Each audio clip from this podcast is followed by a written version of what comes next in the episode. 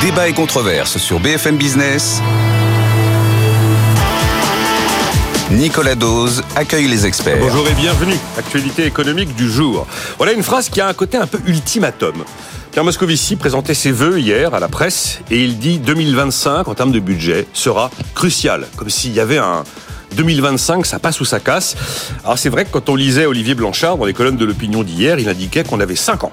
Voilà, 5 ans pour euh, éliminer notre déficit primaire, c'est-à-dire hors intérêt de la dette, parce que sinon les taux vont passer au-dessus de la croissance, et là, il y a un côté, ça passe ou ça casse. Gabriel Attal veut soutenir les classes moyennes, ceux qui, payent tout le temps, et qui ne reçoivent généralement à peu près rien, alors c'est très bien, mais comment fait-on? Comment fait-on avec les outils publics, politiques publics euh, pour améliorer leur pouvoir d'achat sans creuser les déficits et augmenter encore la dette, un sujet qui résonne parfaitement avec euh, les différents éléments euh, mis en avant par Pierre Moscovici. Tout le monde y croit. Alors celles-là, ce sont les agents immobiliers, les courtiers. Oui, les taux baissent, les taux vont baisser, tout va aller mieux. 2024, année merveilleuse. Est-ce que cet optimisme forcené à la fois des forces de marché, mais aussi des acteurs de l'immobilier, est parfaitement et repose sur des choses vraiment solides? Est-ce qu'ils ont raison d'y croire? On posera la question. Et puis également, euh, on l'a dit à plusieurs reprises, notamment avec plusieurs, enfin quelques invités à la fin de l'année 2023. 2023 n'a pas été une année catastrophique. Eh ben, si 2024 suivait la même voie, pourquoi pas? On a peut-être des raisons d'espérer. Bonjour Natacha Valla. Bonjour. Bienvenue. Doyenne de l'école du management et de l'innovation de Sciences Po, présidente du Conseil national de la productivité. Vous avez coécrit Le futur de la monnaie chez Odile Jacob. Roland Gillet, bonjour. Bonjour. Professeur d'économie financière à Paris, à Panthéon-Sorbonne et à l'Université libre de Bruxelles, vous êtes également conseiller auprès de différentes autorités publiques comme privées. Mathieu Plane, bonjour. Bonjour Nicolas. Directeur adjoint du département analyse et prévision de l'OFCE. Je vais vous faire réagir, mais je vais commencer par vous, Mathieu. Pierre Moscovici. Alors, 2025 est crucial. Bon. Il affirme que le recul de la dette et du déficit viendra du plein emploi. C'est-à-dire le fait d'avoir plus de cotisations et moins. Ah oui, je veux aussi citer, euh, je veux aussi citer deux euh, deux mails que j'ai reçus. Euh, voilà, plus de cotisations, moins d'indemnités chômage. L'inquiétude sur la dette, dit-il, est légitime. Alors il a des chiffres qui correspondent pas vraiment à ceux du budget 2024. Il parle de 57 milliards de charges de dette en 2024. Moi, j'avais en tête entre 53 et 55. 2025 sera crucial. Il va falloir trouver non pas 12, mais 14 milliards d'euros si on veut financer les fameuses baisses d'impôts qui ont été répétées pour les classes moyennes par Emmanuel Macron. Hors débranchement du bouclier tarifaire, il y a très peu d'économies nettes. Les hypothèses de croissance sont trop optimistes. Ça vous inspire quoi? On est, on a le, le, fil du rasoir là qui. Euh, oui, enfin ça m'inspire que le. Mettez le micro plus près, Mathieu. Pardon, oui, ça, ça m'inspire que de ce côté-là, le, le, plus dur est certainement devant nous. Ah, euh, ça c'est vrai. Euh, on, on, a vécu, allez, presque quatre ans un peu dans une bulle de ce côté-là. Hein. C'est-à-dire que on a débranché hein, toutes les règles budgétaires. Euh, on a eu euh, le, le, enfin, la possibilité de se refinancer à des taux très bas, hein, notamment grâce aux banques centrales. Euh, et finalement, pour des bonnes raisons aussi, hein, parce qu'on a le cumul de deux crises qui sont majeures, de chocs économiques majeurs, et donc les États ont joué quand même le rôle d'amortisseur, des fois presque trop, enfin on pourrait en reparler. Euh, et la conséquence de ça, c'est effectivement euh, des dettes, enfin une marge d'escalier sur la dette. La et sur sous le tapis. Alors poussière sous le tapis. Un peu. Euh, oui, un peu la poussière sous le tapis. Après, c'était une poussière un peu nécessaire euh, parce que ça a quand même permis de stabiliser les économies mondiales, hein, vu l'ampleur du choc. Par contre, la contrepartie, c'est ces dettes et ces déficits. Et on est dans cette euh, phase-là, dans cette séquence-là dans un monde où, en plus, avec le retour de l'inflation, les taux d'intérêt sont remontés, euh, ce qui complexifie les choses. C'est fini, Mathieu, ça. Euh, c'est fini. non, c'est pas. Alors, on va voir. On va, le on va y revenir. On va, on va revenir là-dessus parce que les taux vont certainement rebaisser aussi. Euh, mais, mais, mais clairement, on est dans une phase. On a un déficit, par exemple, pour la France, à proche de 5% du PIB. Euh, que le président de la République s'est engagé à le ramener en dessous des 3% d'ici la fin du quinquennat. Euh, et qu'en en même temps, justement pour le coup en même temps, il compte beaucoup sur la croissance, notamment quand on regarde le scénario de moyen terme, il est quand même beaucoup, euh, notamment lié à la croissance qui permet de réduire ces déficits-là, parce que c'est ce qui permet d'augmenter les cotisations sociales, les impôts, etc. Euh, or, cette question-là est qu'est-ce qui se passe si la croissance euh, n'est pas au rendez-vous on, a mis 1,7 en 2027. Je ouais, je crois qu'on monte même à 1,8. Alors, croissance qui permet pas d'augmenter les impôts, mais les recettes. enfin, les recettes fiscales. Oui, oui. Là, il augmenter les impôts. le, mot hausse d'impôts, vous savez, il est un peu épidermique. Oui, oui, oui. Non, alors la croissance, la croissance du PIB. Ça et le PIB, en fait, c'est votre l'assiette fiscale de l'ensemble de l'économie. Donc, les prélèvements, en fait, augmentent mécaniquement sans les augmenter. Oui, oui, voilà. Et donc, ça permet de financer plus facilement euh, les euh, dépenses et les déficits. Sauf que, dans le même temps, il y a des engagements sur la transition énergétique hein, qu'on connaît bien, euh, avec le défi climatique, hein, qui nécessite des investissements qui sont quand même massifs. Il y a l'engagement du côté de l'armée et de la défense, hein, avec la loi de programmation militaire. Euh, il y a des engagements éventuels sur l'éducation. Euh, donc c'est vrai que je comprends qu'il puisse y avoir une inquiétude sur la soutenabilité ou en tout cas la crédibilité de la trajectoire budgétaire, sachant que lors de la conférence de presse, le président de la République a confirmer la baisse d'impôts de 2 milliards supplémentaires. vous avez vu qu'il n'a pas du tout parlé de comptes publics. Hein. Il n'a pas parlé de comptes, comptes publics. Non, les comptes publics sont. Alors, bah, vrai, quand on regarde les États-Unis, on peut dire, on peut se rassurer en disant oui, finalement, euh, c'est pas catastrophique, etc. Oui, ils sont à quand on regarde les autres pays de la zone euro, c'est effectivement commence à être inquiétant. Euh, moi, je vois pas bien comment l'équation budgétaire ben va passer, parce que je crois pas vraiment à ce scénario de croissance. Euh, je pense que la dépense sera certainement peut-être plus rapide que prévu et le gouvernement, effectivement, euh, considère qu'il ne faut pas, pour des bonnes ou des mauvaises raisons, en tout cas, ne, ne dit on n'augmentera pas les impôts. Donc, euh, effectivement, c'est un peu la quadrature du cercle d'un Non, non mais bon, vous êtes à peu près dans, dans l'esprit, en gros, de ce que dit Pierre Moscovici, même si 2025 euh, ça passe ou ça casse, je ne sais pas si on peut le présenter comme ça. Avant de vous faire réagir, Natacha et euh, Natacha Valla et Roland Gillet, j'ajoute les. Ça va dans le même sens. Il faut accepter des dépenses en plus pour le climat et la défense, nous dit euh, Olivier Blanchard, l'ancien chef économiste du FMI, mais réduire les dépenses habituelles. Voilà. Donc il faut des réformes impopulaires. Il parle de retraite, il parle d'UNEDIC et il parle d'imposer davantage des multinationales. Comment vous voyez la situation, Roland Gillet? Je trouve que ce que Olivier Blanchard dit est d'autant plus important après une année électorale dans beaucoup de zones du monde, mais en, France également. Et donc euh, je trouve qu'on on doit bien regarder à ce qu'on fait, d'autant plus que l'Europe vient de décider, voudrait décider, ça doit encore être entériné, mais que le pacte de stabilité, qui aurait pu revenir à ce qui se passait avant les crises, qui étaient donc les 3% et les 60%, ben, ce soit quelque chose qui soit beaucoup plus responsable pour chaque pays qui va décider lui-même de son avenir au niveau de ses dépenses publiques et de voir évidemment les effets que ça aura sur sa dette et sur sa soutenabilité de cette dette. Or, et ça je trouve que c'est très important, c'est que là maintenant, chaque État, si ça passe, pourra pendant 4 ans dire quelle est sa trajectoire, qui doit évidemment aller dans le bon sens s'il est en déficit excessif, et donc c'est le cas de beaucoup de pays. Et après, si effectivement il respecte sa parole, il pourra même, s'il y a des difficultés, demander trois ans de plus. Mais il faut respecter. Et c'est conditionné d'ailleurs, si on ne respecte pas, c'était l'idée. Alors les Français ont voulu par rapport aux Allemands être un peu plus laxistes, mais de dire à ce moment-là, même une aide européenne à laquelle vous auriez droit, si vous respectez pas votre trajectoire à vous, ben, on va s'arranger, non pas pour vous taxer, mais pour empêcher que cette aide soit donnée de la même manière. Je fais simple en faisant ça.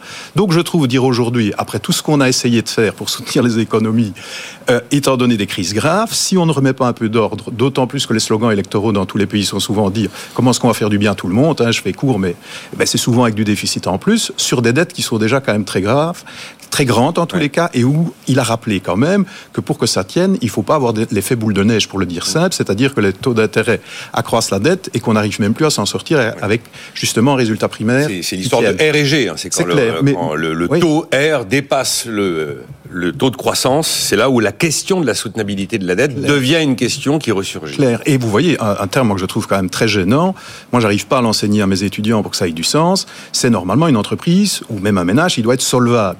Ici, on parle de soutenabilité. Ça veut dire mais au mieux des ménage. Je sais, il, paraît, qu'on ne doit plus la faire. Mais, non, mais c'est pas ça. Mais moi, j'ai toujours trouvé qu'elle était excessive. On n'envoie pas un État au tribunal de commerce et on n'envoie pas une lettre de, licenciement à la population. C'est pas exactement. Non, mais par contre, une entreprise ne fait pas rouler sa dette pendant des siècles. je suis totalement d'accord avec vous. Mais le concept soutenable a un danger qu'à un moment donné, il faut bien quelqu'un paie si ça tourne. Oui, oui, ça, je suis d'accord.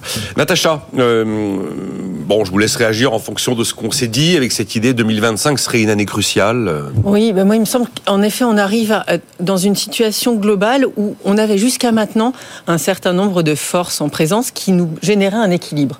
Parmi ces forces, il y avait les banques centrales qui étaient nettes acheteuses de dettes souveraines de façon massive avec des flux cumulés. Ça, on sait que sur 2025, à partir de l'été, la Banque centrale va changer un petit peu, l'européenne, la nôtre, hein, va, va L'été 2025 Voilà, il va y avoir un changement au niveau de la politique de, de, de, de finalement de, refinancement de son propre bilan et de maintien ou pas des, des programmes d'achat quantitatifs. Donc, on a aujourd'hui une situation, on a encore une fenêtre un peu confortable où, d'ailleurs, on voit bien que les États en profitent pour euh, émettre une bonne partie de leur dette. C'est typique en début d'année, mais cette année, il y a le rallye de début d'année de, l'agence France Trésor. Euh, donc voilà, il y, a, cette raison-là un peu micro, conjoncturaux, euh, structuraux qui va s'exprimer sur cette année, en plus de tout ce qui a été dit, qui est la toile de fond d'une dette, alors souveraine et non souveraine. C'est un endettement mondial, public et privé, où le niveau de dette est beaucoup beaucoup plus élevé où la liquidité va certainement pas s'amplifier, mais elle va se réduire, même si les cycles de taux d'intérêt vont devenir plus favorables. Moi, je les vois plus favorables en plus plus vers la fin de 2025 que plus tôt, mais après c'est des. Ah, vous pensez que ça se en 2024 euh, euh, En 2024, ah pardon. Oui, oui, pardonnez-moi. Je, 2024. Oui, oui, je parlais de 2024. pardon, pardon. Oui, oui, c'était 2024. Si vous dites ça, le CAC va perdre 6 Non, non, non, non, non, non, autant pour moi. L'année qu'on vient, l'année qu'on vient d'entamer, donc l'été 2024. Oui, oui, il faut bien, faut bien être précis. Donc voilà, 2024, ça va être un ajustement des circonstances. Et effectivement, si les choses se passent mal, et quand on dit les choses se passent mal, c'est que le comportement des États dans la gestion de leurs finances publiques, euh, c'est aussi un, élément sur la table. Donc je pense qu'il faut faire preuve de, euh, raison et de comment dire de, savoir écouter sur ce propos sur la qualité de la dépense publique qu'on tient tous depuis longtemps. Et je pense que si Olivier Blanchard, qui a toujours eu des arguments très très sensés, lui-même, ah, il a celui qui nous disait qu'on pouvait s'endetter parce que les taux étaient bas et qui nous explique maintenant qu'on va avoir R qui dépasse G, il a un peu viré de bord. Oui, bien sûr, mais pour des bonnes raisons. Ah bah oui, pour bah. des raisons objectives. C'est que les attentes qu'on avait sur les niveaux de taux d'intérêt, nominaux à court terme, nominaux à long terme, et surtout réels d'équilibre à long terme, on change d'avis. On change d'avis parce qu'on change de perception. Je dis on. Moi, j'étais pas forcément dans, ce camp qui, qui, consistait à dire endettons-nous, on se sera. Il y avait un côté gouvernement de tous les pays, endettez-vous. Oui, oui, c'est ça. Est-ce que vous pourrez gagner comme activité avec cette dette vous coûtera positif par rapport à ce qu'elle vous coûte Il avait, il a, il, a, bah, il... avait raison. C'est à partir vous avez des taux à zéro, euh, vous avez. Oui, mais regardez, Mathieu, il avait raison et maintenant on, non, non, non, se désespère du moment où ça. Attention, c'est que je pense que là, la, partie, pardon, hein, oui, oui, bien sûr. Mais c'est non, non, non, mais c'est que là, non, mais là, la dette qu'on a, c'est une dette de crise. Oui. Quand euh, les taux sont à zéro avant la crise, l'idée c'est de dire il faut investir. Vous avez des taux à zéro, l'investissement coûte rien. Vous, vous, vous constituez une contrepartie qui est un actif qui peut créer une rentabilité économique, une rentabilité environnementale, etc. Donc c'est cohérent. C'est cohérent. Euh, effectivement, avec des taux plus élevés, mais c'est le taux réel quand même qui compte aussi. Mais, mais avec des taux plus élevés, les choses sont plus difficiles et surtout vous héritez d'une dette de crise. Voilà. La, difficulté, la difficulté, c'est que cette dette de crise, elle a effectivement été financée à des conditions très favorables, mais elle a été aussi employée à des c'est des investissements, comment dire, sur la stabilité macroéconomique, hmm. mais c'était surtout des dépenses euh, pour amortir le choc. Ça s'appelle pas, pas, vraiment un investissement. Voilà, vous n'avez pas de contrepartie, vous n'avez pas d'actifs qui sont constitués en face, il n'y a pas plus d'investissement. Et surtout, c'est la notion d'actifs en face, mais c'est la notion de d'appareil productif hmm. qui permet d'innover, qui permet de générer de la productivité dans le futur et donc de maintenir cette croissance. Et je pense que le propos de Blanchard, il se situe là. On est tous d'accord pour dire qu'on a quand même mis des montagnes d'argent pour éviter de tout casser avec la crise Covid. On a sans doute bien fait. Ça a peut-être duré trop longtemps. Allez-y, Roland Gillet. Mais il y a quand même un point, quand on se dit soutenable et solvable, si vous, vous dites que c'est la Banque centrale, et c'est le cas pendant la crise, qui a racheté pratiquement toute la dette émise par les États, et celle qui arrive à échéance la reprenait. Hmm. Si maintenant on supprime ça, vous allez voir que le soutenable solvable va avoir un rôle. Si maintenant on supprime le fait, le, fait qu'on refinance... On le refinance par le marché. Vous allez avoir les marchés qui vont juger la différence entre soutenable et solvable. Et imaginons même que vous baissiez les taux. Les taux des banquiers centraux ça n'en ça n'empêche en rien que la solvabilité de certains États va faire que ceux-là, effectivement, ça va vraiment jouer, alors que d'autres, malgré cette baisse, qui faudra qu'elle soit significative, ne, ne, compensera pas la hausse de la prime de risque sur ce que le marché pensera qu'il faut comme rémunération, étant donné le risque de cette soutenabilité au détriment d'une solvabilité chez d'autres. Et donc, je pense que c'est important. il y a eu un On chiffre, change de financement. Il y a eu un chiffre cette semaine, alors c'est une anecdote, mais qui peut se, nous permettre d'imaginer que on a du temps devant nous. Vous avez vu que l'agence France Trésor a, émis des dettes vertes ils ont levé 8 milliards, ils ont eu 98 milliards de demandes pour ces Oui, produits oui. verts. Donc, Bon, moi, la- l'épargne, hein, Bah oui. moi, de la dette ça. verte, j'ai toujours un petit peu de mal. Je trouve que c'est très fongible dans la dette normale, mais voilà, il y a de la demande pour du papier tricolore. Euh, vous vouliez non, non, il y a quand même des choses en fait qu'il faut regarder aussi. C'est le du côté de- américain, le débat est quand même assez différent. Hein, c'est assez intéressant. C'est-à-dire que effectivement, la question de la soutenabilité des dettes, c'est quelque chose d'important. Euh, on le voit bien. Euh, et quand vous regardez aux États-Unis aujourd'hui, euh, la trajectoire des déficits et des dettes publiques, c'est quand même ahurissant. C'est-à-dire qu'on a un découplage sur la croissance qui est bien sûr évident entre euh, les États-Unis et la zone euro. On le voit, hein, les États-Unis sont presque 8 points de PIB au-dessus de leur niveau d'avant-crise. La zone euro, on est à 2 points, c'est-à-dire que et l'Allemagne est à zéro. Ça veut dire qu'il y a eu quand même post-crise une grande divergence euh, économique. Mais vous le voyez que c'est quand même soutenu beaucoup par les déficits de la dette. La dette, le déficit américain autour de 8% du Oui, PIB. du Et les prévisions du FMI les laissent à 8 ou 9.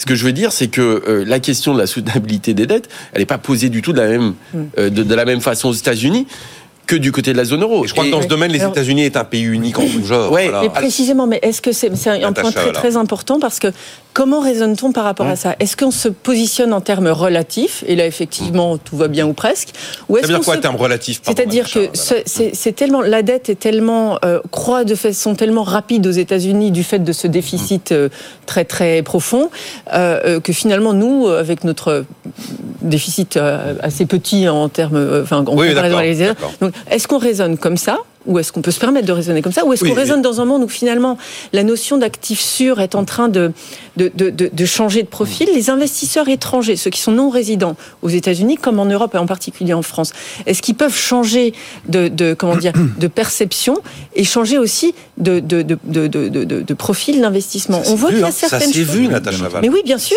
C'est ce que je dis. Et il faut, donc on dit le dollar est la monnaie dominante, Bah donc euh, dormons sur, sur nos deux oreilles. Je n'en suis pas si persuadée que ça. Mais Sur l'histoire de la Mais- mais- dédollarisation, vous- vous- cette question a été posée dans, Oui. par plein d'économistes dans plein de chroniques. Ils arrivent tous à la conclusion qui est c'est pas de mal à veille le jour où on Non. verra Ah le non, dollar. moi j'ai écrit une tribune dans les échos qui disait l'inverse, mais je suis un peu seule en mon... Ah, mais moi, ça, m'intéresse. Franchement, il, me- il me semble que, les- effectivement, alors les signes, je le fais très rapide, mais les signes de changement de composition des réserves internationales, oui. des grandes zones qui ont accumulent des réserves, sont euh, minimes. Mais quand même, la place du dollar dans la structure des réserves internationales décroît. Les pays émergents, qui sont pas seulement des pays émergents surendettés et au bord de la catastrophe, mais qui sont aussi des grands investisseurs et des grands détenteurs euh, d'actifs, en particulier de- d'actifs de, dette publique, sont en train lentement et sûrement de se structurer et de structurer des positions qui leur assurent une autonomie monétaire, qui leur assurent une comment dire agilité en dehors de la zone dollar. Donc ça, ça s'exprime pas d'un mois sur l'autre, mais je pense qu'à l'horizon de quelques années et quelques années, c'est quand même demain, cette dominance du dollar, elle va changer de visage et elle changera de visage avec des éléments qui structurellement dans l'économie internationale et l'économie, le, système monétaire inter- international pourront permettre une sorte de basculement. Et je termine sur ce dont on discute depuis tout à l'heure, c'est que si en toile de fond, on voit que maintenant même le FMI nous sort des exercices de soutenabilité de la dette pour les États-Unis qui sont pas très stables du tout, avec des paramètres assez raisonnables, je pense que là, il y aura un sujet vraiment de réflexion et de repositionnement de l'épargne mondiale. Ah, ça- oui, Il y a- euh, il y, a- il y a quand même, il y a- Roland il y a quand même un point important. C'est qu'est-ce qu'on fait avec cette dépense publique Hum. et ces déficits? Si vous regardez les résultats sur la croissance, viennent Hum. du fait qu'eux sont plus, à tort ou à raison, hein, on- notre modèle est suivi. Ah, Il est là. moins sur les dépenses sociales et bien plus sur les investissements. Regardez l'IRA, ils sont même venus chercher chez nous une partie de cette croissance. Au, Et en plus, c'est bien fait, puisque c'est quand vous aurez fait les investissements, très vite d'ailleurs par une simplification administrative, vous bénéficierez de ces avantages sur vos revenus futurs, mais vous créerez de la valeur aux États-Unis. Et une dette est d'autant plus soutenable, et je reviens à Olivier Blanchard, que vous avez un taux de croissance élevé, même si le taux d'intérêt monte, Oui, oui. c'est beaucoup moins grand. Donc je trouve que la manière dont les Américains font, et le résultat est aussi sur leur croissance, c'est clair qu'ils ont accumulé des déficits, mais regardez quand même aujourd'hui, les GAFA sont tous américains, le financement du venture capital est beaucoup plus facile, même, je me souviens d'avoir parlé il n'y a pas tellement longtemps avec le directeur général de la, de la, la BFI au, euh, ici, euh, de- au niveau... de- plus c'est la BFI, enfin en tout cas des financements des, des, des investissements publics, donc la BIP, pardon, excusez-moi. Euh, et- BPI, vous voulez dire Oui, BPI. BPI, la pardon, BPI France, oui. et, et donc, il disait lui-même, aujourd'hui, quand j'ai besoin d'aller chercher des moyens autour de la table, c'est souvent des investisseurs américains qui viennent avec le capital. Donc, si on met le tout ensemble, ils ont quand même une croissance qui est basée sur du déficit public très grands, mais avec des résultats parce que ce sont essentiellement des investissements des pour oui. dépenses sociétales qu'ils ont dû faire aussi. hein. Il faut être tout à fait quand même honnête pendant la période Il y a des résultats Il y a- et rapides. On a moins d'une minute pour marquer. Il y a un effet de levier avec sur l'investissement privé, ce que disait Mathieu tout à l'heure, les dépenses énergétiques, le poids que ça va représenter pour les dépenses publiques. Si on est capable de lever aussi du capital privé, ça relâche un petit peu la pression sur justement les déficits et la et Et je voulais juste ajouter un point qui est important, l'énergie. Oui, oui, bah, le coût de leur énergie, oui. Ça leur permet quand même d'avoir un souffle. hein. Regardez Mais- un petit peu chez nous ce que ça fait mal à l'industrie allemande. Non mais parce que c'est-à-dire quand même que malgré un coût de l'énergie qui est euh, relativement faible, voire faible, très faible par rapport à nous, notamment grâce au gaz de schiste, euh, ils ont réussi à avoir un déficit qui est quand même assez colossal, mais qui effectivement orienté beaucoup sur l'investissement. On l'a vu d'ailleurs avec Infrastructure Act, Chips Act, l'IRA. Ils jouent, ils- ils jouent euh, j'allais dire, la carte de l'investissement à fond, quitte à faire des déficits. La question, c'est est-ce que nous, justement, avec nos règles budgétaires, on prend pas du retard, justement, pour, par rapport à cette question d'investissement qui est le leadership de demain, en fait, sur les nouvelles technologies, sur l'innovation, sur la croissance verte, tout ce que vous voulez. Donc c'est quand même un débat euh, assez profond. Bon, 2025, année cruciale. En tout cas, euh, les Américains clairement prennent, prennent leur distance. Et d'ailleurs, je vous renvoie à ce papier signé Céline Antonin et Philippe Aguillon, qui fait un comparatif sur la capacité d'innovation entre la Chine et les États-Unis. C'est quand même avantage USA sans appel. On marque une pause. Dans un instant, on s'intéressera au soutien en classe moyenne qui est martelé par Gabriel Attal et le président de la République. C'est bien de le dire. Ce sera mieux de le faire. À tout de suite. Débat et controverse sur BFM Business. Nicolas Dose accueille les experts. Avec Natacha Valade, doyenne de l'école du management et de l'innovation de Sciences Po, présidente du Conseil national de la productivité. Vous avez coécrit Le futur de la monnaie chez Odile Jacob. On vient d'en parler. Quel sera le futur des monnaies? Roland Gillet, professeur d'économie financière à Paris 1 Panthéon-Sorbonne et à l'Université libre de Bruxelles, conseiller auprès de plusieurs autorités publiques comme privées, et Mathieu Plane, directeur adjoint du département d'analyse et prévision de l'OFCE. Oui, je voulais citer, euh, parce qu'il y a ceux qui réagissent sur Twitter pendant l'émission, et j'essaye de lire un peu ce que vous me racontez, vous m'écrivez pas des trucs qui font 15 lignes, parce que tout en écoutant les invités, c'est pas simple.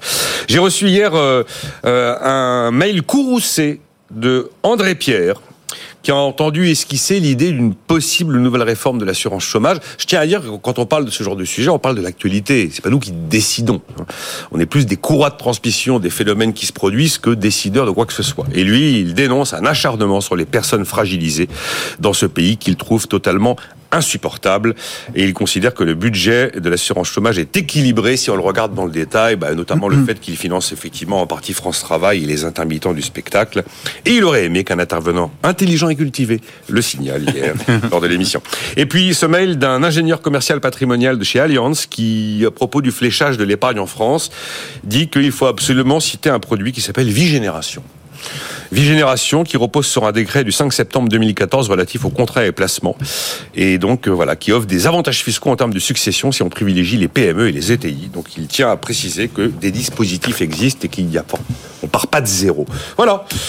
Hum, euh, Gabriel Attal veut soutenir les classes moyennes, celui qui paye tout le temps mais qui ne reçoit jamais rien, celui qui a le sentiment, qui bosse et qui bosse aussi un peu pour ceux qui bossent pas. Ça vous a intéressé ce sujet, Roland Gillet? Parce qu'on se dit qu'il y a plein de dispositifs qui existent. On a fait des heures sub défiscalisées, on a fait des primes de partage de la valeur, on a sensiblement amélioré la prime d'activité. Bon, là, ça n'implique pas l'argent public, mais on est en train de transcrire en texte de loi l'accord national des, des partenaires sociaux sur le partage de la valeur. Comment on fait pour, euh, quand on est au gouvernement, Premier ministre, pour améliorer le sort des travailleurs de la France laborieuse? Quand on a notre déficit qu'il faut baisser, notre dette publique qu'il faut contenir C'est-à-dire que les classes moyennes, ça dépend comment on les définit. Hein, mais, Bah là, mais, mais euh, bon, c'est c'est 1000, soit- soit- 1600, 1600, 1800, euh, deux- 2600 euros de revenus Oui, par ça. mois à peu près. En gros, l'OCDE dit c'est 75% du, du, du revenu médian, hein, ce qui divise la population en deux, Ouais. jusqu'à 200%. Donc c'est beaucoup de gens. Donc ça veut dire que quand on fait quelque chose pour eux, dans un sens, il faut que ce soit quand même en absolu, divisé par le nombre de gens qui sont concernés, un petit peu d'argent. Alors 2 milliards à l'échelle de la France, c'est certainement pas rien. Ça, c'est la baisse d'impôts promise pour 2020. Tout à fait, tout à fait. Mais si vous regardez partout, ça dépend un peu d'un pays à l'autre, mais c'est cette classe moyenne aussi qui souvent supporte le maximum au niveau de l'impôt de manière générale, ou en tous les cas qui est mis à contribution, parce que la masse est importante, parce qu'ils sont aussi un outil de contribution, en dehors d'être un outil qui peut recevoir à un moment donné. Alors Trop je riche pense pour que la majorité... pauvre, trop pauvre pour être riche. Mais la, la majorité aussi pense, et, ça, et- et évidemment il y a une partie vraie, c'est que ce sera auto euh, financer parce que en donnant cet avantage, ces gens, notamment dans les PME, hein, c'est pas valable pour tous, mais dans les PME par exemple, vont pouvoir investir plus, donc ça va créer de l'activité économique qui sera finalement taxée également. Cette croissance supplémentaire, quand on aide les PME, profite à tout le monde. Mais souvent, et c'est ça qu'il faut faire attention d'autant plus avec ce qu'on a dit dans la première partie, c'est que on a tendance quand on le fait, souvent d'ailleurs parfois pour des raisons électorales, parce que ça fait du bien à beaucoup de gens, donc à beaucoup d'électeurs, c'est de faire ça sur compte de déficit et à ce moment-là, ben, d'accroissement de la dette. Et donc, à un moment donné, c'est toujours les mêmes qui, à un moment ou à un autre, finiront par payer.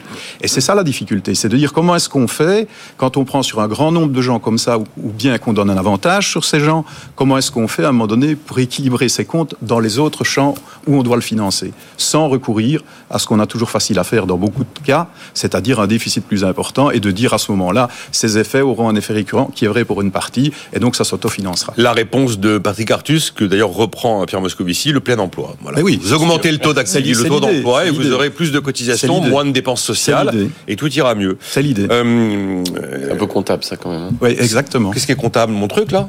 Bah oui, tout le monde euh, voudrait être au plein emploi. Bah oui, on y arrive, Ah oui, oui. Bah vous avez. D'accord, c'est sûr que si vous dites euh, vous augmentez de 10 points le taux d'emploi et vous appliquez une masse salariale, vous, vous comblez tous les problèmes. Hein. Eh oui. Par contre, le point je crois que voilà, hmm. c'est intéressant de, de, le souligner. Maintenant, c'est comment, comment on fait, mais, le point de départ, par contre, il est, légitime. Hein, je veux dire, à le point de départ de quoi de... C'est-à-dire de dire que les classes moyennes, euh, il faut certainement les soutenir aussi, puisque c'est elles qui contribuent pour beaucoup à l'équilibre de l'État. Mais, mais, simplement... Et on redoute le, leur colère dans les urnes. En fait. Oui, ça aussi, bien entendu, bah, ils sont très nombreux. Mais par contre, je trouve quand même que quand vous voyez pendant les efforts qu'il faut faire et les prélèvements qui sont faits de manière générale, surtout pour la classe moyenne la plus élevée, bah, je trouve que ces gens, depuis les crises, avant même le Covid, ils estiment qu'ils contribuent toujours de plus en plus. Et donc, ils aimeraient bien aussi que ça, ça se monétise par un return plus important. Bah, c'est pas un sujet neuf. C'est un outil de motivation. mais c'est pas un sujet neuf. C'est la première fois que le l'exécutif s'en empare de manière aussi répétée et explicite. Oui, et je voudrais quand même dire un point par rapport à la France. Oui. Si vous regardez, j'ai regardé un peu les statistiques, la France est un pays où les classes moyennes sont plus ou moins, surtout les classes moyennes basses, épargnées. Épargnées par, quoi Par le, prélèvement. Ça veut dire c'est le taux d'imposition tourne toujours à peu près, je sais qu'il y a les cotisations sur la prente, plutôt autour de 17%. Dans mon pays et dans d'autres, c'est bien plus. Hein. Donc Qu'est-ce qui est bien plus prolongé le, le, taux d'imposition. Le taux d'imposition de ces classes moyennes. Oui, parce que nous, on compte prélèvement obligatoire, on inclut donc les cotisations tout à fait. sur eh ben, les si salaires. Vous, si vous regardez les deux, la France est plus ou moins protège en tous les cas la classe moyenne la plus faible. D'accord. Et, c'est encore plus ou moins bas par rapport à la moyenne européenne. Alors après, il y a le système, tous, les systèmes de seuil qui font qu'on protège quelquefois du prélèvement une partie de la population, mais qu'on enferme aussi dans une trappe à bas salaire. Donc il n'y a jamais la bonne solution. Alors Natacha, Natacha Valla et Mathieu Plade, c'est une énorme question. C'est une question qui est multidimensionnelle. Je pense que cette notion de classe moyenne, effectivement, elle a une lecture économique, macroéconomique, mais aussi microéconomique. On peut mettre des bornes sur les niveaux de salaire, etc. arrive, mais elle a aussi une lecture socio, euh, euh, sociale, j'allais dire euh, socio-économique. Et ça, cette notion, cette perception subjective de l'enfermement dans une classe moyenne qui n'aurait pas la possibilité de donner des perspectives d'amélioration aux générations Pourquoi Parce que, euh, parce que les impôts, parce que les, services publics ne sont pas propices à ça, etc., etc. Donc je pense que la vision, enfin moi, ce que j'ai compris de l'expression du gouvernement, c'est qu'il y a cette dimension fiscale, effectivement, liée à la classe moyenne, mais il y a aussi la promesse qu'on leur fait en utilisant la dépense publique pour permettre à tous de générer des mobilités sociales intergénérationnelles, comme on a pu le voir par le passé sur des générations qui ne sont pas si éloignées que les nôtres, et donc redonner une sorte de moteur indépendamment d'une dépense publique supplémentaire, par une dépense publique actuelle bien plus efficace au niveau de l'éducation en premier lieu et ensuite de la santé et, de tout ce que peut permettre justement l'intervention publique pour, euh, pour ceux qui contribuent le plus finalement à la croissance française. Et non mais ça, Natacha, c'est la belle perspective, mais c'est pas tellement ce que j'entends comme euh, ben, on attend, positionnement politique on, pour on euh, attend en tout cas ce que ça se décline dans ces, enfin, moi, ce que ça se décline dans ces dimensions-là. Pas, pas, par de la dépense supplémentaire. ce qui m'intéresse, c'est de savoir comment ça va se décliner et vous savez très bien qu'il y a les dépenses de santé, les dépenses d'éducation, c'est du temps long. Tout ce qu'on peut engager aujourd'hui, on verra pas en 2026, 27 les résultats. Oui. Là, on imagine tout de suite qu'on va avoir deux, trois petites annonces un peu fortes qui vont faire que, en l'espace de 6, 7 mois, il y aura une sorte de petite lumière qui s'allume pour incarner euh, les propos politiques. Vous ne pouvez pas les incarner sur, sur 10 ans parce que personne ne le voit. Il y, a des études, justement, le, le, le, CDE en a fait. Mais quand on dit c'est du temps long, mettez-vous dans la situation de parents qui voient leurs enfants naître. Ils pensent déjà dans 10 ans, les parents. Donc, ce temps long-là, il peut s'intégrer dans la, dynamique du cycle électoral si on a cette capacité justement à, à- à exploiter le, le- le- comment dire, l'effet positif potentiel d'une dépense publique efficace. Il faut bien commencer un jour les choses pour finir un jour par en avoir les résultats. Si on avait fait tout ce que le rapport Armand-Rueff proposait dans les années 60, le pays serait pas le même. Bon.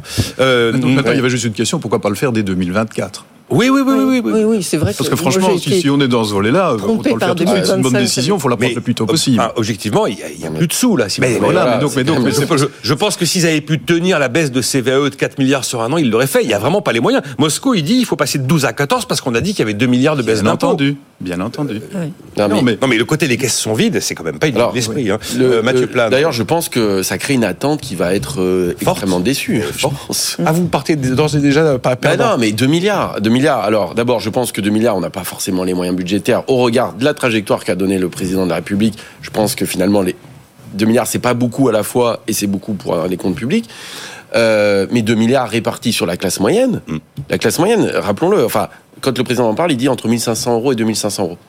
Ouais. Euh, en gros, ça 2006, fait à peu près 50% des ménages. Hein. Il y a- Ça fait 15 millions de ménages. c'est énorme. Euh, je veux dire, si vous prenez 15 millions de ménages, vous faites euh, la division euh, 2 milliards euh, divisé par 15 millions, vous arrivez à un peu plus de 100 euros par mois. C'est même pas, enfin, ça fait 10 euros par mois. Oui, Euh, 100 euros par an, pardon, ça fait 10 euros par mois. oui, oui, ça va être. Donc c'est c'est quand même, voilà, c'est c'est- c'est quand même peanuts dans le quotidien des gens. Ça veut pas dire que euh, il faut pas le faire, mais ce que je veux dire, c'est que par exemple, la suppression de la contribution à l'audiovisuel public, le coût budgétaire, c'est 3 milliards et demi. La suppression, pardon, de. euh, La redevance. Ah, audiovisuel, oui. On en a pas beaucoup Oui, oui, parlé. c'est 3 C'est milliards de. plus. C'est 3 milliards de. Euh, c'est beaucoup plus. Euh, on en a pas beaucoup parlé. Est-ce que vous entendez dire ah bah 130 j'ai des gains de pouvoir d'achat Non, mais c'est un très bon exemple, Mathieu. C'est 3 milliards d'eux de manque à Ouais, gagner ouais. par an, et ça représentait par ménage 129 euros ou 130 euros. Voilà, hein. c'est un peu plus que la promesse actuelle. Voilà, on, est à peu près là-dessus. Euh, la, la hausse du tarif de l'électricité de 10%, ça va, ça va permettre de rapporter un peu plus de 2 milliards par an. C'est-à-dire qu'on est dans ces ordres de grandeur. Donc, moi, je veux bien qu'on dise 2 milliards, allez, je vais faire un plan classe moyenne, mais c'est pas ça. Effectivement, les choses, elles sont quand même plus compliquées, et elles sont aussi, effectivement, sur le temps long, sur des choses plus structurelles, sur la question de l'éducation, hein, comme a rappelé euh, Natacha, la mobilité sociale, euh, notamment. Et puis, il y a un vrai débat aujourd'hui, c'est les salaires. C'est les salaires. C'est-à-dire que la classe moyenne, il y a aussi les retraités. Hein. Est-ce que quand on parle de la classe moyenne, on parle de la classe moyenne de 1500 entre 2500 euros de revenus nets par mois, quel que soit le type de revenu Il parle des travailleurs quand même. alors voilà, donc déjà c'est pas pareil. Les travailleurs, on, on reste en travailleurs. Aujourd'hui, le problème, il n'est pas tellement du côté budgétaire, il est côté aussi dans les entreprises de redonner des, des profils de salaire. On l'a dit, le, le problème actuel, c'est le tassement des salaires vers le bas. Et comment faire pour redynamiser, en fait, si vous voulez, euh, ces salaires? Éviter qu'effectivement on ait un tassement de la grille vers le bas, qu'on ait de plus en plus de personnes au SMIC. Et effectivement, c'est ces personnes-là qui ont vu vraiment le, le choc de la crise, c'est-à-dire qu'on a eu l'inflation de plein fouet, parce que aussi c'est ces personnes-là qui doivent prendre leur voiture pour travailler, etc., mais qu'on n'ont pas une garantie de hausse de salaire, ce qui n'est pas le cas d'autres revenus indexés comme des prestations ou le SMIC. Elle est renseignée, la trappe à bas salaire. Oui, mais alors, ça veut dire On qu'il n'a pas les, les, les solutions. Et ben alors voilà, donc il ne faut pas mais- faire croire qu'on va trouver une solution du jour au lendemain sur les classes moyennes, ou en tout cas il va falloir repenser ces profils de salaire. Il va falloir aussi discuter de la question de la productivité, Oui, parce qu'on a quand même un choc On le fait négatif tous sur les la jours ici, je productivité. crois, mais, ouais. Non mais Non, non, mais. voilà, donc les 2 milliards, pour moi, c'est vraiment euh, c'est l'arbre qui cache la forêt. Euh, et donc on va en beaucoup en parler, mais à la fin, ça changera quasiment rien. Mais on en là- revient à la, Natacha, enfin, voilà. à la question du, du- du plein emploi et de la productivité. Mm. En, en réalité, la réflexion, elle doit se situer là. Comment on fait pour y arriver Bien Pour sûr. augmenter le taux d'emploi, augmenter la productivité. Et on en revient à la question, toujours sempiternelle, de la croissance, Tout à fait. qui va sous-tendre la soutenabilité des finances publiques. point intéressant, choses dans le- Natacha, parce que j'invite ici bon, des économistes de tous bords, euh, vous le savez, certains me leur proches d'ailleurs, et euh, tous, mais tous, tous, tous, répètent et martèlent que le moteur des salaires, c'est la productivité. Mais bien C'est sûr. clair. Et c'est pas euh, l'action de Matignon. Oui, et- et la- Euh, pour clore le sujet, euh, Gabri- Et- euh, Gabriel. non, non, pas encore, pas encore, pas encore. Roland c'est au niveau de la motivation et de la confiance. Le consommateur, on parle toujours de la confiance. Et celui qui travaille, on parle de sa motivation. Avec 2 milliards divisés, comme on l'a fait tout à l'heure, par le nombre de gens concernés, on arrive à des montants qui sont à ce point faibles, même si ça va dans le bon sens, que cette motivation supplémentaire, qui peut donner de la productivité supplémentaire, ne va pas être atteinte. Et malgré tout, il faudra trouver un moyen de financement qui, à un moment donné, si on veut respecter quand même une gestion saine, bah, devra soit être basé sur une, une, espérance vraiment du plein emploi avec une croissance derrière et alors un autofinancement, soit alors à un moment donné de dire où est-ce que je vais le prendre ailleurs. Et pour le moment, je pense que dans la majorité d'États, c'est sur le déficit et donc la dette.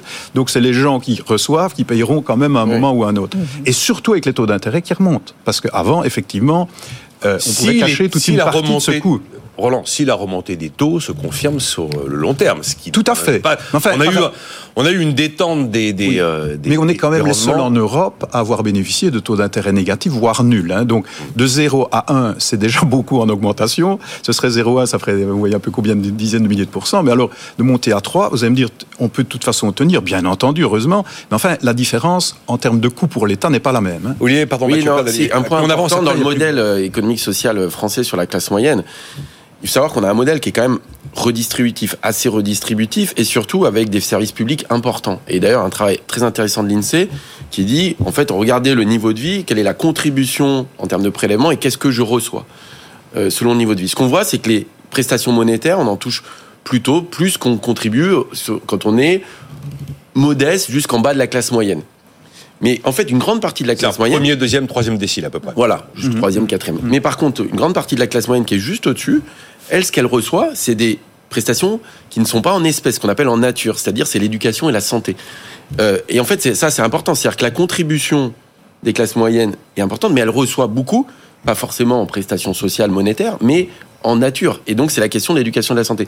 Donc, la qualité d'un système éducatif, la qualité d'un système de santé est très important dans la, dans la redistribution et le ressenti des gens par rapport aux impôts qu'ils payent. Ah oui. Voilà. Et or, aujourd'hui, ce qu'on voit, c'est qu'on a plutôt un effet qui est pas bon de ce côté-là, c'est plutôt un déclin sur la question l'éducation et de la santé. Et ça doit être ressenti. Ça doit être ressenti par rapport à cet effet de Et redistribution alors et, le sentiment de déclassement. Pour aller dans ce sens-là, et c'est ce que j'essayais Mmh. d'exprimer tout à l'heure finalement, c'est que l'efficacité de l'amélioration de cette dépense-là, en termes quasiment de dividendes électorales, elle sera bien supérieure à l'efficacité de ces pauvres 2 milliards qui, divisés par 15 millions, font pas grand-chose dans les poches de la classe moyenne. Il y a Yamana Kako qui m'écrit la notion de revenu de la classe moyenne n'est pas très claire. C'est du net, c'est du brut, c'est par foyer. C'est vrai que c'est pas très C'est par unité de consommation. C'est par unité. Alors, c'est compliqué, mais L'unité on de compte consommation, vous êtes 1, c'est unité, vous êtes 2, c'est 1,5. 1,5. On mutualise. Et après, 0,3. 0,5 ou 0,3 les Voilà. enfants selon leur âge. 0,5 pour le premier, je crois, et 0,3. Voilà. Non, c'est non, c'est à partir de 14 ans. En fait, au-delà Ah, de 14 ans, oui. ils coûtent plus cher. Ils mangent beaucoup. Oui, oui. oui, oui, ils prennent de la place, ils ont des grands pieds. Alors, la notion d'unité de consommation, elle, est- c'est une notion un peu compliquée, mais c'est comme ça qu'effectivement on réfléchit. Voilà. Donc, Euh, on peut comparer comme ça des structures familiales différentes. C'est-à-dire que pour ça, qu'on compare un célibataire avec un couple, couple avec des enfants, en prenant cette euh, notion d'unité. Et le niveau de vie, c'est après, c'est net de prélèvement en fait, un net de prélèvement direct. Natacha, voilà, euh, hier, on a eu plusieurs réseaux immobiliers ou de courtiers. Tout le monde y croit. C'est champagne. C'est voilà, la décrue des taux est entamée. Tout le monde pense que l'inflation, euh, le pire est passé. Tout le monde pense que les taux sont sur un plateau, qu'ils ne peuvent que baisser et assez rapidement. Je parle des taux banque centrale, que le crédit va être moins cher, que la production de crédit va repartir. Youpli youpla.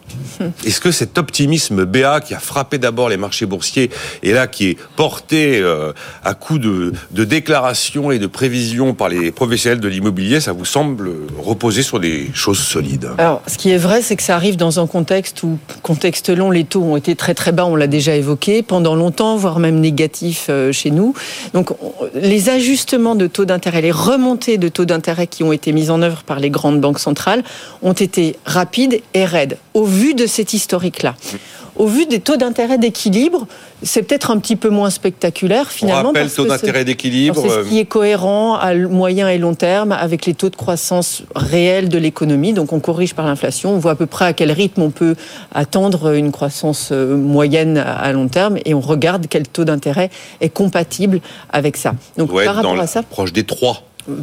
Oui, en termes nominaux, oui, oui, Oui. Donc un petit peu plus, même, petit peu enfin, plus. bon, ça- dépend de l'inflation. Oui, oui, ça dépend de la cible. Voilà. Donc, Donc, donc de, fa- de, de, de fait, euh, de ce point de vue-là, cette remontée a été très rapide. Donc, si on regarde ça de façon très myope, on peut se dire mince, les taux sont tellement élevés et on s'attend quand même en 2024 à avoir un ralentissement, effectivement, qu'on n'a pas trop vu pendant 2023.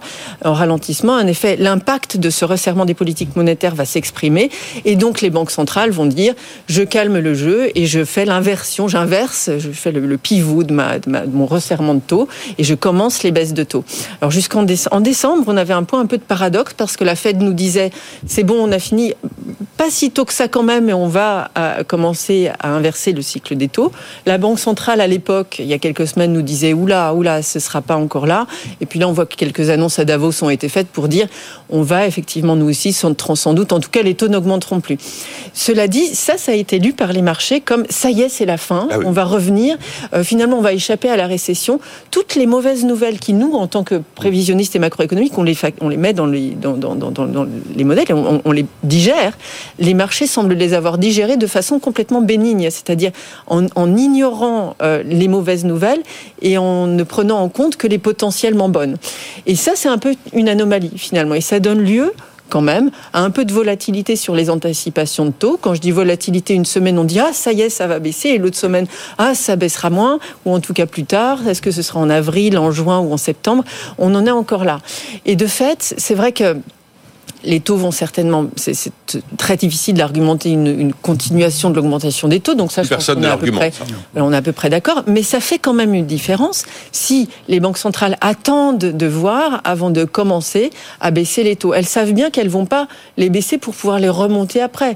On fait pas un coup dans un sens et un coup dans l'autre. Ce sont des processus décisionnels qui se font en fonction de la conjoncture, en fonction de l'inflation, mais qui sont qui sont graduels avec une certaine inertie. Donc moi, je serais je serais assez prudente par rapport à ce qu'on entend aujourd'hui. Euh, alors, vous voulez réagir à ce qu'on a dit là Non, parce que moi, je voulais. bah, il nous reste Oui, plus que oui. 6 minutes. Je voulais. Bah, on va si, bah, pour, pour, pour poursuivre, euh, finalement, on s'est dit ça. 2023 a pas été dramatique. Et je lisais Ludovic Subran, que vous connaissez dans les colonnes du Figaro samedi. Il disait, mais 2024. Ça va pas si mal que ça. Pas de récession aux États-Unis, une croissance molle, mais enfin qui est quand même un petit peu là en Europe, l'inflation qui montre des signes de recul. Euh, Il y a un stress moins fort quand même sur l'énergie. On n'est plus sur les prix de l'énergie 2022. Vous avez vu, on est tombé à moins de 30 euros le mégawattheure euh, produit au gaz. On était à 350 à l'été 2022. Il n'y a pas de mur des faillites. Oui, on dépasse le numéro de 2019, mais on n'est pas à 110 000 faillites. On venait un peu au-delà des 55 000. Et puis, bah, la Chine, il y a bien un moment, elle va finir quand même par donner des soubresauts d'activité. Bah oui, finalement. Ça s'achète. Ça s'achète, euh, Roland Gillet, la photographie. J'espère non seulement que ça s'achète, mais que ce sera le scénario. Évidemment, on est tous autour de la table pour espérer ça. Oui, mais Par ça, contre, c'est mieux de toute façon au départ de penser ce, scénario-là, aussi bien pour la motivation des investisseurs que pour le consommateur. Par contre, comme on a dit, il y a quand même toute une série de points qui, pour le moment, ne sont pas encore manifestement euh, matérialisés en termes de risque et l'incertitude est grande sur les marchés. Et deuxième chose, c'est vrai que ça ne se passe pas de la même manière aux différents, aux différents points du monde. Aux États-Unis, c'est pas du tout la même chose. L'élection potentielle, à mon avis, de qui pourrait venir, et voyez bien qui j'ai en Ben tête, oui. peut changer en partie la donne aussi, même pour nous Européens.